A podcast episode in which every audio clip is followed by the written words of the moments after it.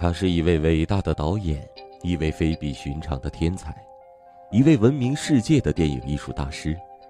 他富于幽默，擅长制造悬念的拍摄手法，不仅风靡世界影坛，更被众多后辈导演争相模仿。他不仅留下了许多的传世之作，还成为悬疑惊悚片的代名词。他就是悬疑惊悚电影的始祖，阿尔弗雷德·希区柯克。我是主播方先生，故事马上开始。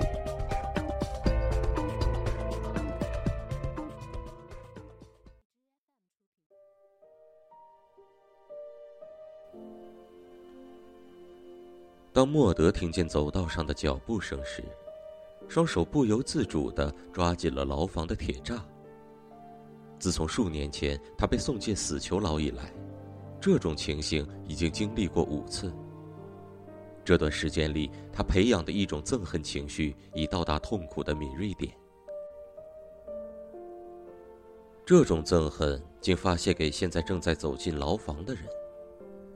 此人叫奥利夫。是监狱的典狱长，这时正有两位警卫陪伴着。来人面部凝重，但表情里有一种令莫德全身发冷的东西。他那表情充满如同殡仪馆管理员想在丧家面前显出哀伤的虚假。莫德准备接受最坏的消息。他由于自学的技巧一再提出上诉，因而名噪一时，成为了传奇人物。但是现在他的运气差不多完了。典狱长站在牢房门边，开口说话之前，莫德觉得时间像是停顿了好几分钟。法院已经驳回你最后的上诉，莫德。我刚刚和州长通过电话，他已经拒绝考虑最后的延缓处决，时间恐怕安排在明天上午。切，恐怕。恐怕，莫德嗤之以鼻。自从进到这以来，我第一次看见你快乐。每次你宣布延缓执行，我就看出你难过了。我并不准备卑躬屈膝的哀求，或者捶胸顿足的嚎哭。我要别出心裁、独创一格的离开此地。典狱长转身离开牢房，两位警卫杰弗里和维恩却留了下来。他们都很喜欢莫德，但爱莫能助，只有沉默不语。他们想，在明天行刑之前，沉默是最佳之策。莫德，我真为你难过。杰弗里鼓起勇气地说。莫德不动声色，保持冷静，只有抓紧栅栏的手显出他内心的激动。现在是下午的四点零五分。监狱执行死刑的时间是明天上午六点整，莫德的生命时限只剩下十四个小时不到了。他曾依靠法律的漏洞延缓执行，想凭借大众舆论的力量判决说他已经受够折磨，免他死刑。但是国际上和本国内对这个问题的反应，只是将他为争取生命与法律争斗的消息刊出来。一年前，他是一位诉讼名人。而如今是位败诉者。莫德坐下来，两眼凝视前方，他唯一听见的声音是翻阅报纸声。两位警卫均在读报，都很不自在。莫德闭上眼睛，开始想到狱方为他提供的东西：药丸会扔进桶里，氰化物的毒气就会无情的溢出来，使他死亡。在大限来临之前。他一生的经历是否如猜想的那样一一浮现出来？假如会的话，那么那部心理上的影片将是不快乐的。他曾欺骗自己，且又怀疑，为什么要他花费如此漫长的时间和辛苦来争取，为的就是保留这一条一直伤心可怜的命。他从小就瘦弱不堪，总是生病，他时常休学耽误功课。因为要经常卧床，不是肺炎就是严重的过敏症，要不就是胃部不适。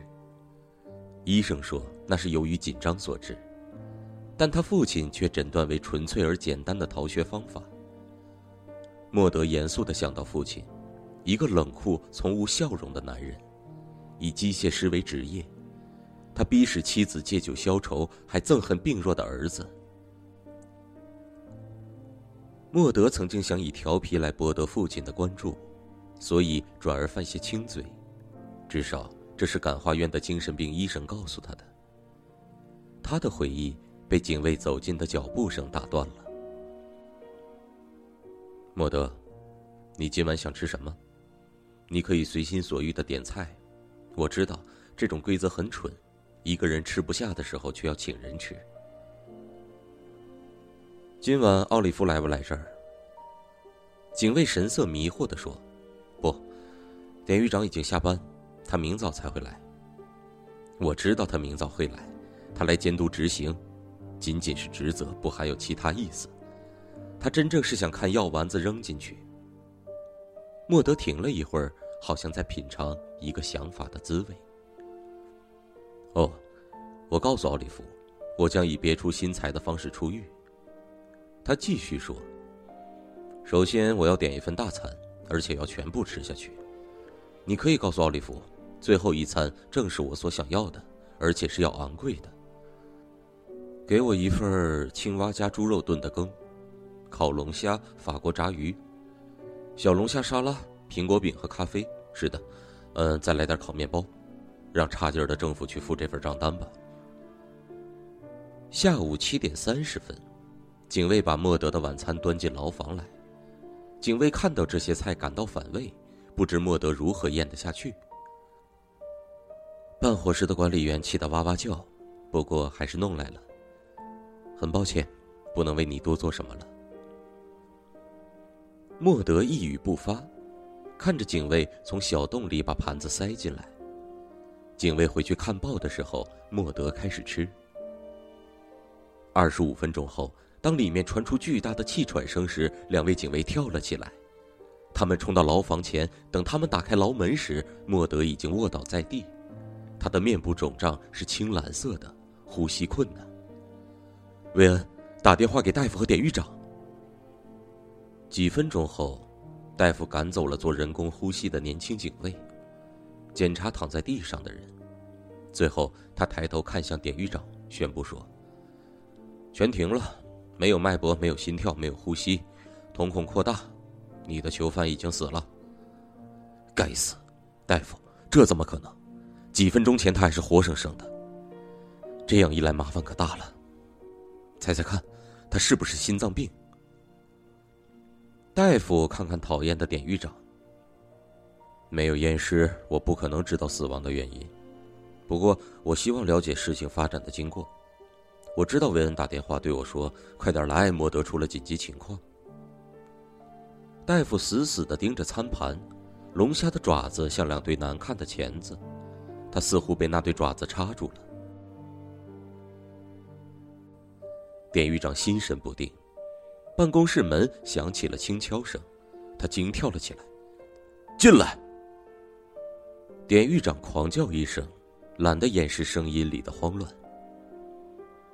太阳高升，时间已经是上午十一点了，却也不能使他好过些。莫德昨夜的突然死亡已经搅乱了监狱的常规。门打开了，进来的是大夫。呵，大夫，验尸了，怎么样？心脏病？不，他不是因为心脏病而死。验尸证实了我昨晚的怀疑。像这种病例极其罕见，但是验尸也找不到答案。他只能说出他不是死于什么，重要的是他的病历。典狱长火冒三丈，这么说你不知道莫德是怎么死的？你有没有专心听我说，典狱长？大夫很有耐心。我知道是什么使他致命，用医学术语讲是血管神经性水肿激发的贝类反应。换句话说，他死于严重的过敏反应。其毁坏性，你说多严重就有多严重。大夫继续说：“你知道，典狱长，昨晚当我和杰弗里谈话时，他只知道结果；但当我看见龙虾的爪子时，我开始怀疑所发生的事。你走了以后，我到诊所档案室翻阅莫德的病历，然后今天上午的验尸结果显露了一些事实。像是心脏扩大、喉头肿大等等。典狱长神情迷茫：“大夫，你自己都弄不清楚，让我来这样解释吧，典狱长。莫德想戏弄你们，拆散你们这一小组的人。他知道自己对贝类的海鲜过敏，也知道普通鱼没有问题，只有贝类，尤其是龙虾能够致他死亡。他也可能知道紧张能增加过敏反应的严重性。他的心理状态混合最后那顿饭。”保证会有毁掉性命的结果。大夫顿了一下，两眼逼视着典狱长，说话时声音还有讽刺。典狱长，不必觉得太难过，你把事情这样想，就当做周房提供给他的龙虾，而不是死刑适用的氰化物就行了。哈哈。